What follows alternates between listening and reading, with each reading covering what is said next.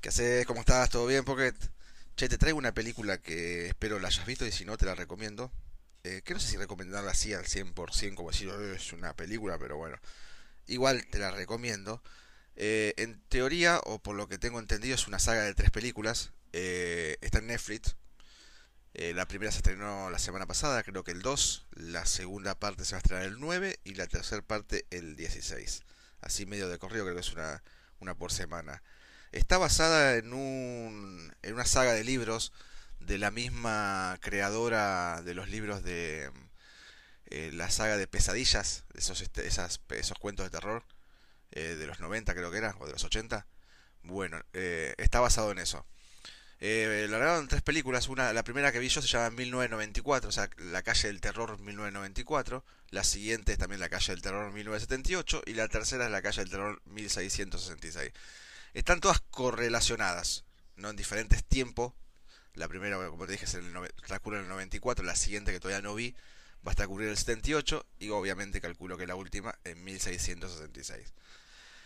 Eh, la vi justamente porque me, me, me atrapó eso, ¿no? Cómo estaban ambientada y, y demás. Cuando la vi y mientras la iba mirando, eh, obviamente cuando la empezás a ver te vas a acordar de una película, por lo menos de una, pero son, o sea, como, como que me hizo acordar a varias, pero la primera que me hizo acordar fue Scream. eh, esa película de mediados de los 90, no me acuerdo bien de qué fecha se estrenó Scream, que hizo como un quiebre en las películas de, de terror, ¿no? Uno venía con las viejas películas de principios de los 90 y mediados de los 80 con un cierto estilo y Scream eh, marcó un estilo, ¿no? Porque después también del mismo creador, creo que, capaz me estoy equivocando, pero me parece que del mismo creador eh, salió Sé lo que hicieron el verano pasado, que también el estilo de, eh, en terror y suspenso era básicamente el mismo eh, que a mí me, encantaron esas películas de aquel tiempo. No, no seguí mucho la saga después de Scream porque hubo, unas, hubo, hubo varias. Creo que habré visto la primera y la segunda, después no vi la, la, la siguiente. En la cuales están involucrados adolescentes, ¿no? Pasa algo. En el caso de Scream, bueno, había un asesino dando vuelta que mataba gente. Y, y no se sabía hasta el final quién era. Y marcaba, o sea, y tenía un estilo de suspenso muy bueno, ¿no? Que te hacía saltar de, de la silla donde estabas cuando la veías. Esta película me hizo acordar a, esa, ¿no? De hecho hay un tipo enmascarado, yo creo que obviamente eh, trataron de, de, de poner eso, ¿no? Porque hay un tipo con un capucha y enmascarado, eh, no la máscara de Scream, sino otra, otra máscara de, de calavera, en la cual mata, arranca así, matando a alguien, y después, bueno, eh, empiezan a presentar a, cada- a todos los personajes y, y demás. Em, y la película va entrando un poquito en tono de a qué se trata, ¿no? Parece que el problema es que hay una especie de bruja, la cual está mandando eh, algunos viejos asesinos que ya no existen a eh, querer matar a un personaje en particular y por un motivo en particular que no conviene que lo, que lo diga. Eh, la película es entretenida, por momentos eh, está agarrada, yo siento que está agarrada de los pelos. eh, pero la película es entretenida, va bien, tiene un, buen cierre, obviamente para encajar a la película que viene ahora esta semana, eh, o fines, o fines de esta semana, que es la, la de 1978.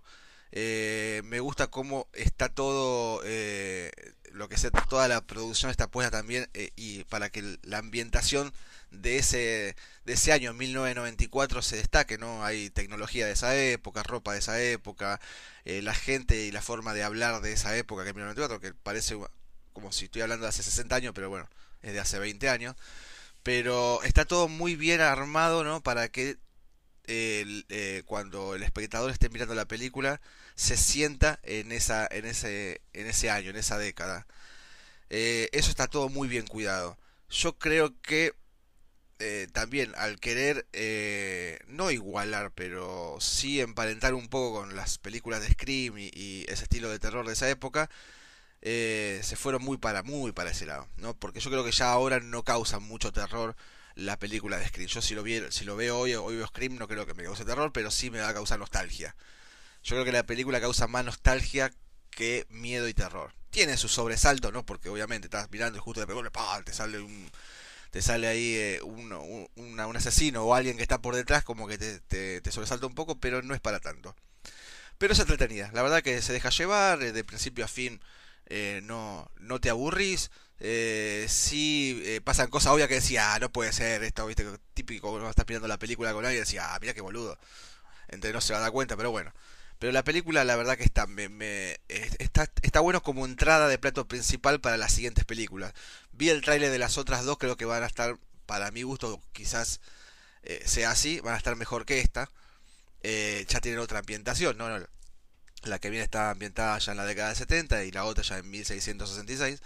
Así que yo te recomiendo que, que la veas, muy linda película para pasar el rato. Eh, eh, con un poco de terror. No te digo, no te va a causar un terror tremendo ni nada por el estilo. No, eh, no, no, son las típicas películas como la de los Warren, por él, ¿entendés? Que, que tienen un estilo que te vas a cagar en las patas.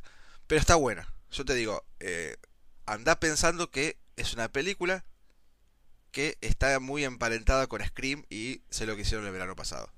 y debe haber otras que siguieron después que no me acuerdo. Pero tienen ese estilo.